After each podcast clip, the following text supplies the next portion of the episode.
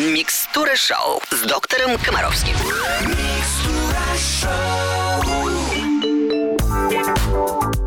Снова приветствую всех, кто слушает Русское радио. Здравствуйте, сегодня суббота, а это значит, мы встречаемся с нашим любимым доктором Комаровским. Евгений Олегович, доброе утро. Здравствуйте, Аленушка, здравствуйте, радиослушатели. Я готов. Прям вот готов-готов. Работаем. Да, если вдруг возникнут вопросы к доктору Комаровскому, заходите на сайт русрадио.ру, там есть форма специальная, заполняйте, оставляйте свои вопросы, пишите все подробнее, я потом зачитаю Евгения Олегович. Ну а начнем мы сегодня от вопроса от Гульнары из железнодорожного. Здравствуйте, доктор. Дочке 4, совершенно не ест э, ни овощи, ни фрукты. Откуда брать витамины? Ну, по большому счету, если нет овощей и фруктов, то да, возникают проблемы. Так и хочется сказать, берите витаминные препараты. Ну, может, давайте все-таки поэкспериментируем. Как вы думаете, а можно дать ребенку, например, изюм с курагой? Ну, вот просто я пытаюсь проанализировать, то есть найти ребенка, который не ест овощи и фрукты. Ну, может быть, он ест ягоды? Может быть, он ест, э, например, зелень? Евгений Олегович, а что, является курага и изюм заменителем свежих фруктов? Может быть такое? Ну, конечно, может быть. Ну, по крайней мере, источником там аскорбиновой кислоты, источником калия, многих микроэлементов однозначно являются.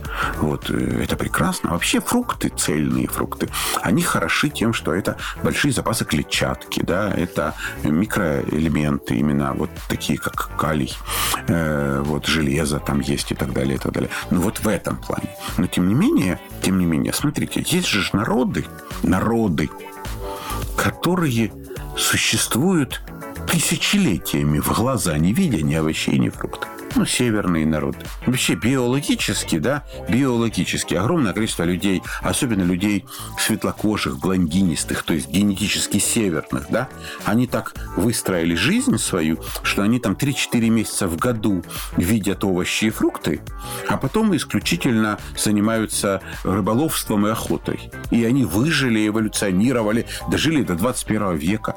То есть, на самом деле, речь не идет ведь о том, что ребенок что-то не ест. Речь идет о том, что у ребенка есть какие-то проблемы. Вот, вот что очень часто мы с этим с вами все сталкиваемся. Все-все. Мы имеем некий в голове у себя вариант ответа на вопрос, что такое хорошо и что такое плохо. То есть мы считаем, что ребенок должен есть овощи и фрукты. Конечно, я с этим абсолютно согласен. А дальше мы знаем ответ на вопрос. Если мы не будем есть овощи и фрукты, у нас будет нехватка витаминов. И это приведет к куче болезней. Но заметьте, Ульнара, которая нам пишет, она ни о каких болезнях не говорит. Она просто боится, что у ребенку негде взять витамин. Но я точно знаю, когда у ребенка есть некие проблемы со здоровьем, то мама начинает именно с этого. Она говорит, доктор, у нашего ребенка ужасный стул, или портятся зубы, или плохая кожа, или выпадают волосы, или слоятся ногти, а кроме этого мы не едим овощи и фрукты. То есть мама наша всегда начинает сначала с реальных проблем, а потом говорит почему, возможно, эта проблема с ее точки зрения произошла. Но если нам рассказывают, что что-то не так, но на ребенка не жалуются, значит, пока эти жалобы носят теоретический характер. И вполне возможно, что ребенок, который ест крупы, получает достаточное количество витаминов группы П. Ребенок, который не ест овощи и фрукты, но ест ягоды, ту же клубнику, малину, получает достаточное количество витамина С.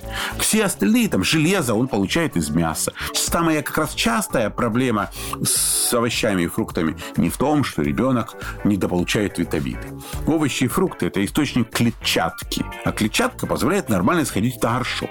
Поэтому, как правило, отсутствие в рационе овощей и фруктов приводит к запорам. Ну и тогда мы знаем, как помочь. Поэтому главное, вот именно в этой ситуации я искренне прошу вас жить лозунгом нашего великого отечественного философа Михаила Михайловича Жванецкого, который сказал прекрасную фразу «Неприятности надо переживать по мере их поступления. Ваше время переживать еще не пришло. Улыбайтесь. Спасибо, Евгений Олегович. Мы вернемся на Русское радио через несколько минут. На русском радио. В эфире Микстер Шоу. Доктор Комаровский делится своей мудростью с нами, э, родителями, которые хотят растить здоровых, счастливых детей. И следующий вопрос от Олега из Молдовы, из Кишинева. Здравствуйте, Евгений Олегович Ален. У нас с женой такой вопрос созрел. Не уменьшается ли полезность еды после разогревания ее в микроволновой печке? И не вредно ли воздействие этих волн на еду малыша? Если вредно, то как правильно разогревать ребенку полтора года? Есть знакомые, которые не практикуют такой способ разогревания еды. Хотелось бы услышать ваше мнение. Спасибо большое. Первое. Микроволновка в целом штука безопасная. Обращаю ваше сразу внимание там всех родителей, что есть единственный продукт, в отношении которого строго регламентируется запрет на использование микроволновки. Какой это продукт, Алена? Какой? Грудное молоко. А, да? Вот грудное молоко сцеженное нельзя греть в микроволновке не потому, что оно становится плохим. Нет, ему можно после этого. Просто потому, что разрушаются иммуноглобулины, которые есть в составе молока. Вот понятно? Поэтому не рекомендуется. Оно становится не таким полезным. Вот так. В целом, любой нагрев есть витамины, которые разрушаются при нагревании. Есть витамины, которые выдерживают высокую температуру. Ну, тот же витамин С разрушается при нагревании, например. К чему бы все это рассказывать? К тому, что использование микроволновки – это то же самое в плане разрушения витаминов, что и подогреть на сковородке, в кастрюльке, залить кипяточком и так далее. То есть никакого особого специального вреда у микроволновки нет. Поэтому микроволновка – это замечательное устройство 21 века. Любые попытки доказать ее вред обречены. Ну, уже много раз пытались. Вот. А можно я тоже добавлю Давай. от себя? Потому что я сейчас буду делать новую кухню в своей квартире. Я хотела избавиться от микроволновки, потому что прочитала, что в Японии на законодательном уровне запретили использование микроволновок. Но моя младшая сестра, у которой, в отличие от меня, меньше эмоций, больше аналитический склад ума, она проанализировала гигантское количество статей, потому что тоже сейчас делает ремонт в кухне, и прислала мне большую статью, что это мифы, фейковые новости, нигде ничего не запрещали, и вообще не дока- нет доказательств, что это вредно. Причем, знаете, у нас вообще очень принято, особенно вот в европейской части. Вот в Сибири это все не так, а на Дальнем Востоке точно. Там на Дальнем Востоке очень редко говорят, вот у японцев, потому что там японцы рядом, можно точно уточнить у них, понимаете? Спросить. Да, да, да. А тут, когда говорят у японцев, то это где-то там, вот там, в стране восходящего солнца. И пока это вот, вот у меня даже целая программа есть. У меня вообще в рубрике в школе доктора Коровска есть целая рубрика, которая называется «Мифы».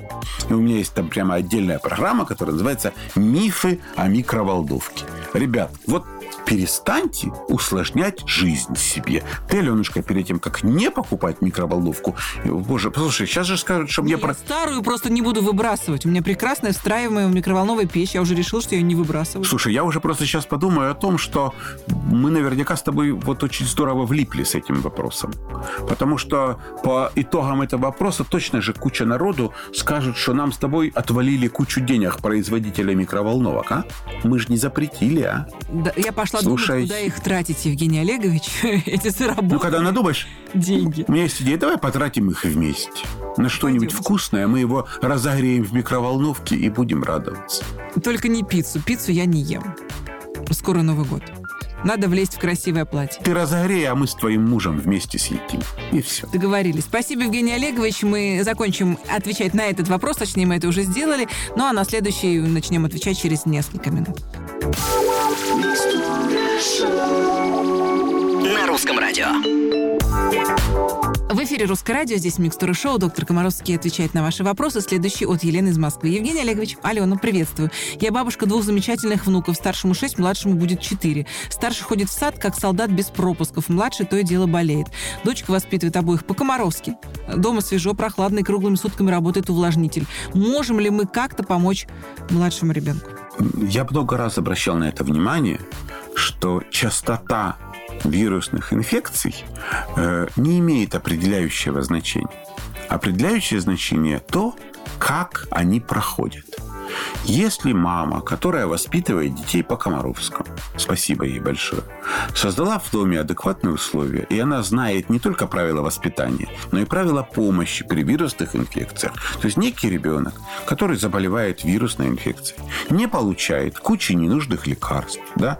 он лечится и выздоравливает за 4-5 дней без применения препаратов, то меня вот совершенно не волнует частота этих инфекций. Ну, рано или поздно накопится к большинству вирусов противоинфекционный иммунитет, и он станет болеть реже. В конце концов, всегда, чем ребенок старше, тем реже эти вирусные инфекции. Поэтому все, что вы можете, все, что вы можете, не причитать, не экспериментировать с лекарством, не думать о том, что есть где-то волшебные таблетки для иммунитета. Подумать о том, о том детском, ведь вполне возможно, что шестилетний, четырехлетний ребенок, может быть, находится в разных группах детского сада. Ну, почему один приносит инфекции чаще, а другой реже? Может быть, это связано с тем, что в одной группе с детьми больше гуляют. Может быть, здесь проветривают, тут не проветривают. Вот на это таки надо обращать внимание. Поэтому на что, еще раз говорю, вы можете э, повлиять, повлиять. Вы можете повлиять на э, условия, в которых находится ребенок в детском саду, и вы должны сфокусировать внимание на том, как вы лечите, как вы оказываете помощь ребенку при вирусных инфекциях. Поэтому Просто всех прошу это понять. Дети рождены для того, чтобы регулярно иметь сопли. Все сопливые дети становятся малосопливыми взрослыми. Это закон жизни, это биология. Главное понимать, что дети не боятся соплей, но боятся безумного количества таблеток, которыми взрослые лечат сопли детские, чтобы снять с себя ответственность. Вот эти выводы и делайте. И еще раз прошу, гоните прочь от себя любые мысли о том, что некими волшебными таблетками вы сможете повысить ребенку иммунитет, и он станет реже болеть. Я записываю, Евгений Олегович. Все сопливые дети становятся мало сопливыми взрослыми. У меня есть цитатничек Евгения Олеговича Комаровского. На русском радио. На русском радио продолжается микстура шоу. Следующий вопрос от Анны из Орска. Здравствуйте, Евгений Олегович. Сыну скоро 8. Постоянно низкий гемоглобин. Печенку даю, не ест. Гранатовый сок не любит. Капусту в него не запихнешь. Чем можно поднять гемоглобин и может ли это пройти с возрастом? Итак, очень важный вопрос, очень принципиальный. Обращаю ваше внимание на то, что факт низкого гемоглобина переводе на язык медицинский реализуется в диагнозе, который звучит как анемия. То есть низкий гиалурон – это анемия. Анемий бывает куча разных. Поэтому низкий гемоглобин – это не диагноз. А вдруг у вашего ребенка какие-то проблемы со свертыванием, у него там регулярно кровотечение носовые, он кровь глотает во время сна, и у него из-за этого низкий гемоглобин. Я могу такое предположить? Теоретически могу. Поэтому что я хочу? Чтобы вы прежде всего лечили не гемоглобин низкий. А мы уже много раз об этом нашим слушателям говорили. Нет такого диагноза низкий гемоглобин. С максимально возможной вероятностью. Когда у ребенка говорят про низкий гемоглобин, речь идет о болезни, которая называется железодефицитная анемия. То есть дефицит железа приводит к низкому гемоглобину. И мама пытается повысить уровень гемоглобина, давая ребенку там то, что он ест не хочет. Печенку там и так далее. Так вот, прежде всего я хотел бы обратить внимание всех, кто даже сейчас слышит, для кого тема эта актуальна. Она актуальна для многих. Очень важно понять, что поддерживать гемоглобин на адекватном уровне правильным питанием можно. Но правильным питанием можно сделать так, что гемоглобин не будет снижаться, но нормальным он не станет очень долго. Поэтому, когда у ребенка низкий гемоглобин, то мамы не проводят эксперименты с печенками, с едой. Для этого существуют препараты железа. А дальше целая наука – Бывают препараты двухвалентного железа, трехвалентного железа. Бывают целая наука, как эти препараты принимать, как они связаны с едой, какие от них бывают побочные эффекты, в какое время. Как правило, курс лечения не менее трех месяцев. Понимаете? И этот курс лечения таки приводит к нормализации уровня гемоглобина, после чего вы можете продолжать что-то там есть. Как правило, эффективность лечения препаратами железа значительно выше, когда ребенок вместе с препаратами железа получает включает также фолиевую кислоту и витамин В12. Но, ребят, еще раз обращаю внимание, правила приема железа, выбор препарата железа, это очень важно. И этим не занимаются мамы. Хорошая Но новость. это же совсем не сложно. Да, понимаете, как это удивительно. Но есть детский врач. Конечно, я понимаю, что вряд ли у вашего врача будет время читать вам лекцию э, по... А это примерно минут 10 надо прочитать лекцию, как правильно принимать препараты железа. Ну, значит, вам придется потратить на своего ребенка эти 10 минут и посмотреть прям целую программу, которая называется «Железная еда». И там все написано про еду с железом, про препараты. Железная Еда. логика. Да. Вперед, друзья мои. Я просто подумала, что сейчас будет небольшой урок химии, Евгений Олегович, потому что когда начали рассказывать про какие-то там соединения двухвалентные, трехвалентные, мне стало страшно. И, ну, есть же большое количество слушателей русского радио, которые настраиваются на микстуру шоу, как на юмористическое шоу с элементами пользы. Ждали, ждали. И еще и химию подучили, знаете, чтобы ребенку помочь. Ну, нормально, нормально. Да, погнали дальше. Мы вернемся в эфир через несколько минут. На русском радио. На русском радио м, Микстуру Шоу, программа о здоровье детей. И следующий вопрос от Светланы из Кургана. Здравствуйте, вопрос такой. Сыну два года с самого рождения решил отказаться давать ему все эти фероны и прочие противовирусные препараты. Надо сказать, каждый педиатр в нашем городе очень любит назначать эти препараты по любому поводу. Даже при прорезывании зубов. А я, ну вот, не вижу смысла в этих таблетках, если симптомы все равно лечим отдельно. Ну вот два года я молча кивала, слушала назначение врача, лечила только по симптомам. При температуре – жаропонижающий. От горла – полоскание. При насморке – промывание. И никаких затяжных болезней у нас не было. И тут на последнем приеме я призналась врачу, что никогда мой ребенок не пил противовирусные препараты. Что тут началось? На меня ругались, сказав, что вот получим осложнение, тогда и забегаем. В связи с этим вопрос, действительно ли эти препараты надо принимать, чтобы не было осложнений. Неужели они что-то содержат такого в своем составе? Потому что из противовирусных я вот принимаю только вакцину от гриппа. Спасибо. Прежде всего, я хочу начать ответ с того, скажу вам честно, Свет, я вас очень люблю. Как я люблю мам, которые имеют интеллект брать на себя ответственность за собственных детей. Сплошь и рядом я вижу, как вы становитесь мамами и находитесь в глубочайшем убеждении, что вот сейчас набежит куча народа, ваша мама, свекровь, соседи, бабушки, прабабушки, врач, социальные службы, и все будут за вас что-то решать. Вот за вас. Почему сплошь рядом врачи что-то назначают? Да потому что, когда врач ничего не назначает, и вдруг происходит осложнение, то виноват врач, который не досмотрел, проглядел, короче говоря, довел. Вы понимаете?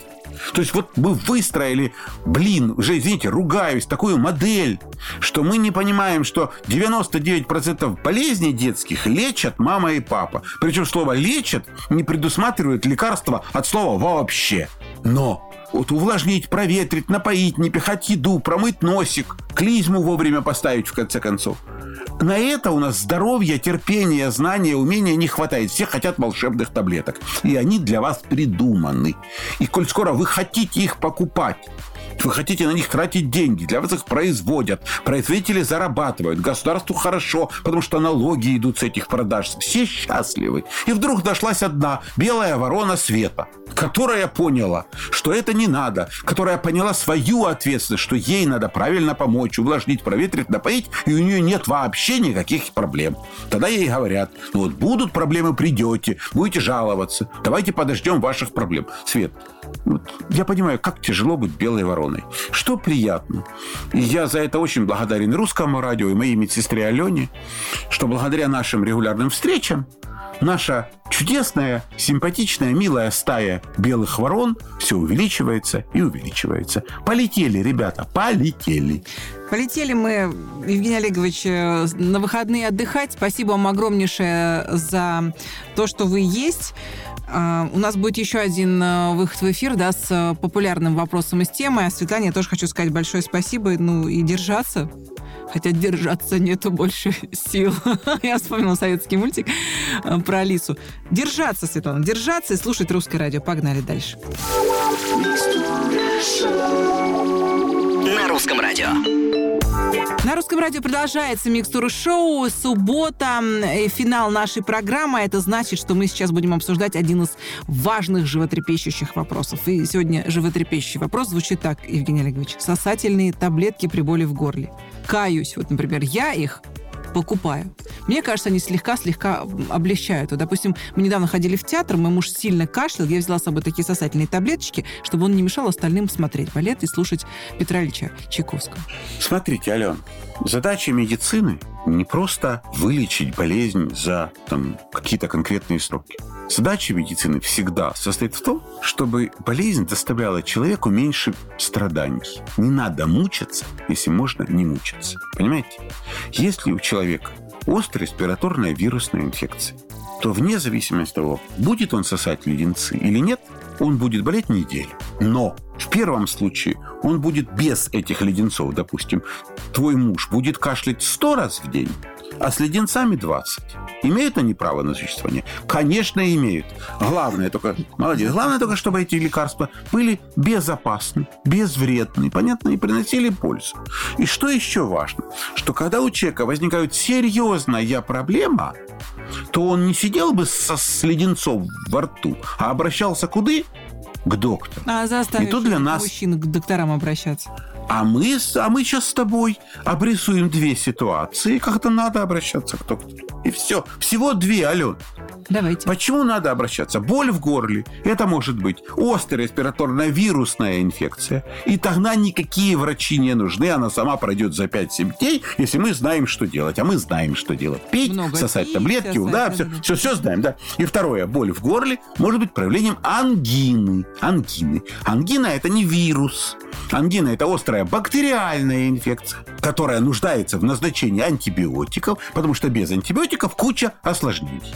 Это понятно. То есть, если у человека ангина, а он вместо того, чтобы начать лечиться нормальными антибиотиками, сидит и сосет таблетку, то у него будут осложнения, ему будет просто плохо. Поэтому это недопустимо. Для нас теперь надо определить ситуацию, когда нам нужен доктор. Итак, Симптомом вирусных инфекций, кроме боли в горле, обычно являются сопли. Сопли. Если боль в горле есть и бегут из носа сопли, то это вирус. А если горло болит, а нос сухой, то может вирус, а может и бактерия. В такой ситуации кто нам нужен? Доктор. доктор. То есть я еще раз говорю, это первый признак. Если болит горло, оно сухой, мы идем к доктору. Но при этом вы можете сколько угодно продолжать сосать конфеты. Это понятно? Понятно. Дальше. Если вы проснулись утром, у вас болит горло, и эта боль уменьшилась, уменьшилась после первой чашки выпитого компота или чая, уменьшилась, то к врачу бежать не надо. Это звучит правило первой чашки. Но если после первой чашки чая боль в горле усилилась или не прошла, то что мы делаем? Идем к доктору. Поэтому просыпается ваш несчастный муж, и у него болит Почему это у горло. меня Вы муж даете просыпается счастливый? У меня просыпается муж счастливый. Почему несчастный, вы Вы сказали? понимаете? Послушай, вот на самом деле эта концепция неправильная, понимаете? Женщина не должна так говорить. Почему? Потому что мы можем сказать, это он у вас просыпается счастливый, потому что он сейчас от вас уйдет на работу. А он вот засыпать он должен счастливым с вами. Вот правильная концепция. А вот это просыпается, с чего он знает, что он проснулся такой радостный, хотел бы я знать, а? И он должен сейчас Потому встать что заснул счастливый. Вот все, заснул счастливый, все, и пусть просыпается не хуже, скажем так, да? Все. Так вот, еще раз. Если ваш муж несчастный, он несчастный, у него горло болит, проснулся, вы его напоили теплым компотиком, а горло болит еще сильнее, все, хватит, давайте, доктор. К чему я, собственно, это все? Теперь понятно, почему после первой чашки боль проходит. Потому что за ночь во рту засыхает, накапливается густая слизь. Вот она как пластилин присыхает к слизистой оболочке. Это и вызывает боль. Когда человек глотает, что он делает? Он эту слизь как бы смывается, да, и становится легче. Таким образом, когда мы все время сосем вот эти леденцы, то что происходит? Мы не даем слизи накапливаться, мы ее все время глотаем. Или сопли текут по слизистой и- из носа назад по задней стенке глотки, а мы их благодаря леденцам все время глотаем. И таким образом они не раздражают горло, не вызывают кашель. Но я хочу, чтобы тут вы четко все понимали, что оказывается эффективность любой мятной конфеты точно такая же, как эффективность волшебного леденца из аптеки, который в 10 раз дороже. делаем правильные выводы. Тем не менее, тем не менее, если у вас вам легче, вы, конечно же, имеете полное право использовать вот эти сосательные таблетки. Будьте крайне осторожны с использованием их у детей.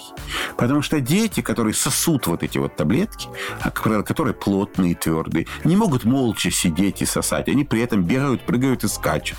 Потом у них происходит попадание таблетки в дыхательные пути. Поэтому детям, как правило, все эти сосания не нужны лет до 10-12. И вот потом уже можно. Только если он сосет конфету, вот эту сосательную, следите, чтобы он не стоял при этом на голове. Обратите на это внимание. Спасибо, спасибо, Евгений Олегович. Мне почему-то, знаете, когда вы сказали про правила первой кружки, вспомнилось правило первой рюмки. А какое, кстати, правило первой рюмки? Совсем Давайте обсудим. между первой и второй. А, так вот, так у вас это правильно. То есть, когда у вас болит горло между первой чашкой чая и второй, тоже может быть небольшой перерыв, и, собственно, это будет еще лучше. Хорошо, когда у тебя есть грамотная медсестра. Спасибо вам, Алена. Я не спорю, не спорю.